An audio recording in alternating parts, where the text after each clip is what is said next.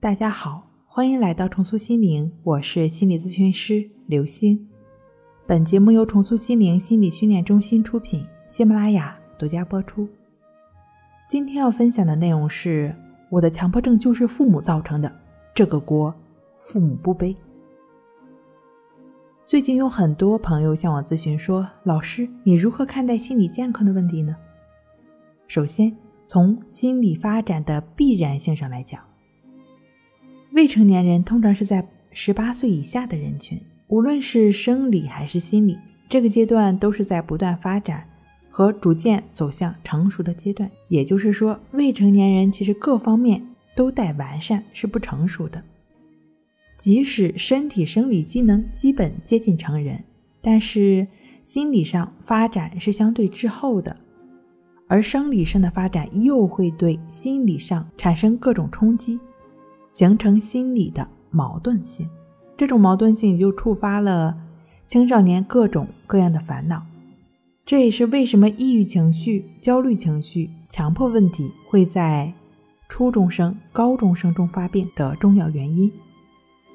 这是一种心理发展的必然性，每个人一定会经历这个年龄段，每个人都可能会经历这样的情绪困扰。第二个方面。家庭教养方式，心理学家一般把家庭教养方式呢分为三种：专制型、放任型、民主型。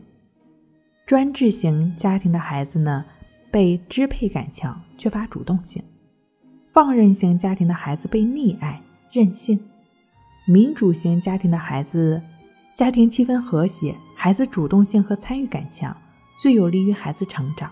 由此可见。更民主的家庭教养方式能够最大程度上避免心理问题。注意，家庭教养方式不起决定作用，心理问题父母不背锅，这是影响因素。第三个方面，从人本身来讲，最大的特性就是可塑性。不同的人格特质可能会有不同的性格，不同的人格特质也可能会有相同的性格。相同的人格特质可能会有相同的性格，那么相同的人格特质也可能会有不同的性格。总而言之，倘若总是会执着纠缠其中，无论哪个年龄阶段的人都会产生痛苦感，这是普遍存在的。每个人在发展过程中，综合以上三个方面的因素，都会形成自己各自的思维模式。就像当你心情好看什么都顺眼一样，强迫、抑郁、焦虑、恐惧的心理问题产生，也正是与思维模式相关。对于强迫症朋友而言，如何构建思维方式，改变以往总是会纠结、贪求的厌恶心，才是帮助自己彻底走出强迫症的关键。好了，今天跟您分享到这儿，那我们下期再见。